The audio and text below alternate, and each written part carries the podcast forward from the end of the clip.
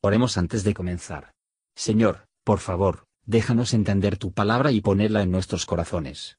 Que moldee nuestras vidas para ser más como tu Hijo. En el nombre de Jesús preguntamos. Amén. Capítulo 25 Y reposó Israel en Sittim, y el pueblo empezó a fornicar con las hijas de Moab, las cuales llamaron al pueblo a los sacrificios de sus dioses, y el pueblo comió e inclinóse a sus dioses. Y allegóse el pueblo a Baal peor, y el furor de Jehová se encendió contra Israel. Y Jehová dijo a Moisés, Toma todos los príncipes del pueblo y ahórcalos a Jehová delante del sol, y la ira del furor de Jehová se apartará de Israel. Entonces Moisés dijo a los jueces de Israel, Matad cada uno a aquellos de los suyos que se han allegado a Baal peor.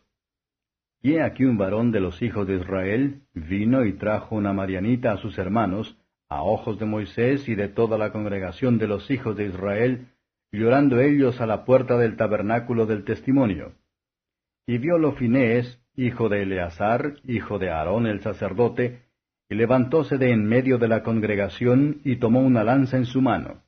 Y fue tras el varón de Israel a la tienda, y alanceólos a ambos, al varón de Israel y a la mujer por su vientre, y cesó la mortandad de los hijos de Israel. Y murieron de aquella mortandad veinte y cuatro mil. Entonces Jehová habló a Moisés diciendo, Finés, hijo de Eleazar, hijo de Aarón el sacerdote, ha hecho tornar mi furor de los hijos de Israel, llevado de celo entre ellos, por lo cual yo no he consumido en mi celo a los hijos de Israel. Por tanto diles, He aquí yo establezco mi pacto de paz con él, y tendrá él y su simiente después de él el pacto del sacerdocio perpetuo, por cuanto tuvo celo por su Dios, e hizo expiación por los hijos de Israel. Y el nombre del varón muerto, que fue muerto con la Madianita, era Simri, hijo de Salu, jefe de una familia de la tribu de Simeón. Y el nombre de la mujer Madianita muerta era Cosbi, hija de Sur, príncipe de pueblos, padre de familia en Madián. Y Jehová habló a Moisés diciendo, Hostilizaréis a los madianitas y los heriréis, por cuanto ellos os afligieron a vosotros con sus ardides, con que os han engañado en el negocio de Peor y en el negocio de Cosbi, hija del príncipe de Madián, su hermana, la cual fue muerta el día de la mortandad por causa de Peor. Comentario de Mateo Henry Números capítulo 25. Versos 1 a 5.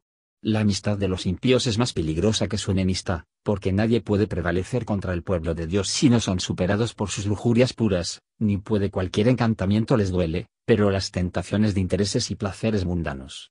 Aquí está el pecado de Israel, a los que están tentados por las hijas de Moab y Madián. Esos son nuestros peores enemigos que nos llevan al pecado, porque ese es el mayor daño que cualquier hombre puede hacer con nosotros.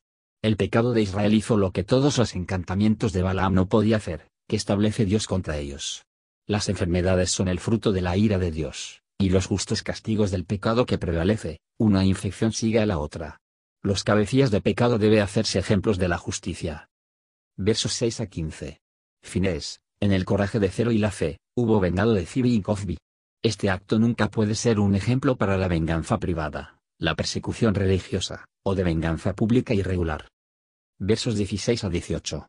Nosotros no leemos que ningún madianitas murieron de la plaga. Dios los castigó con la espada de un enemigo, no con la vara de un padre. Debemos fijarnos en contra de todo lo que es ocasión de pecado para nosotros. Mateo 5 versos 29 y 30.